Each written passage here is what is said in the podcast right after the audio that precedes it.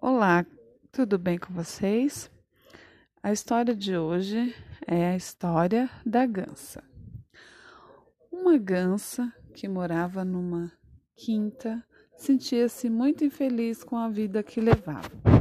Sempre fechada numa cerca, sem nunca poder ver gente interessante. Um dia tomou a decisão de fugir para um lugar distante. Foi andando, andando, até entrar num bosque encantado.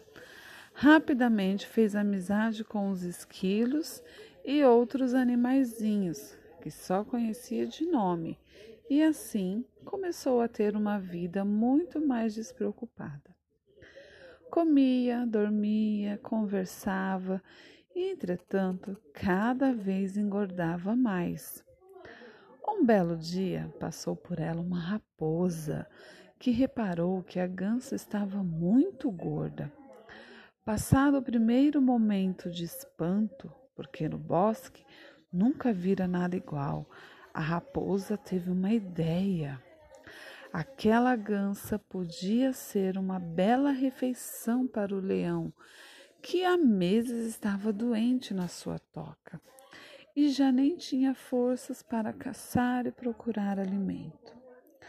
Se conseguisse levar-lhe a gança, o rei leão poderia comer e, portanto, recuperar as forças.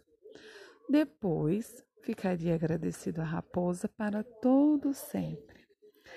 Isto era o que pensava a raposa, que, como todos sabem, é um animal muito astuto.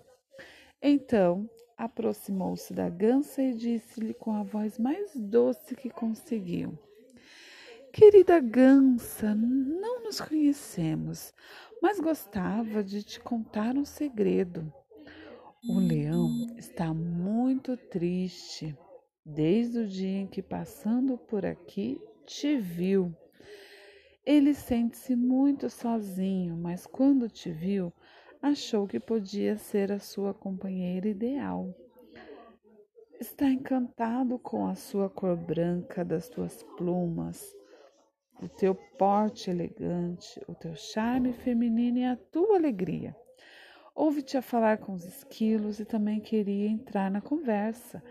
Mas sabes, o rei é tímido para fazer amizades e não teve coragem de te dizer nada.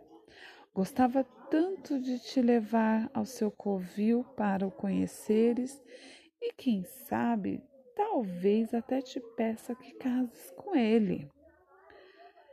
A gansa, feliz com tudo o que ouvia, concordou, sem sequer estranhar essa proposta tão surpreendente, e dirigiu-se junto para o covil do leão, onde, mesmo em frente à porta, a raposa se virou para a gansa e disse: Espere aqui só um bocadinho. Quero preparar o leão para a tua visita.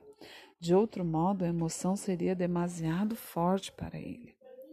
A gansa disse que sim, até porque precisava de alguns minutos a sós para pentear bem as plumas, de modo a que o leão a visse deslumbrante.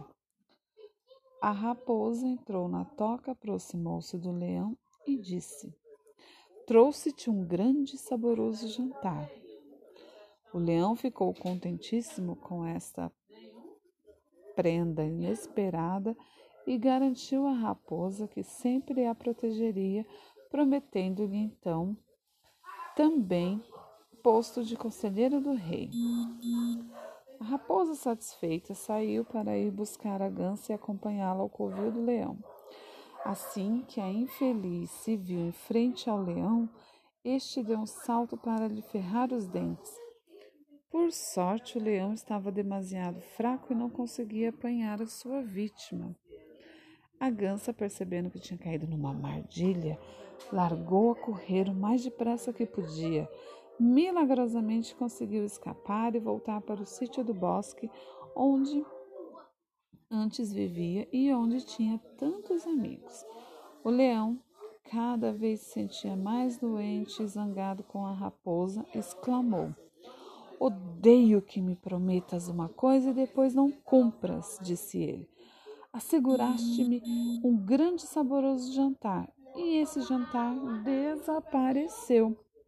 A raposa queria a todo custo agradar o leão e não perder o privilégio que este lhe havia prometido. Por isso voltou ao lugar onde tinha encontrado a gança e com a voz ainda mais enganadora foi dizendo: Gança, estou aqui da parte do leão para te pedir desculpa. Ele estava nervoso e cansado. O que ele mais queria era que eu tivesse visto em forma. No entanto, quando chegaste, viste-o fraquinho como um trapo. Ficou aborrecido porque receou fazer má figura ao teu lado. A gança ouvia tudo, cheia de curiosidade e com um pouquinho de esperança. Tinha ficado muito desiludida por não ter feito amizade com o leão. A raposa continuou. O leão mandou-me cá para te pedir perdão. Quer que voltes para ele e começar assim uma linda amizade sincera e duradoura. Assim, entrou no covil, o leão já estava à sua espera, muito perto da entrada. O inocente, a inocente gança nem teve tempo para dizer bom dia quando o leão a apanhou para depois a comer de uma vez. Tongo Bongo, depois de contar essa longa história, disse então ao tubarão: E agora, já percebestes? Só os burros caem duas vezes na mesma armadilha. A gança era burrinha, eu não. Eu cá não me pareço nada com a gança.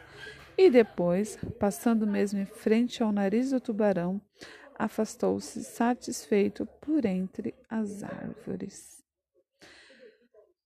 E essa foi a história de hoje.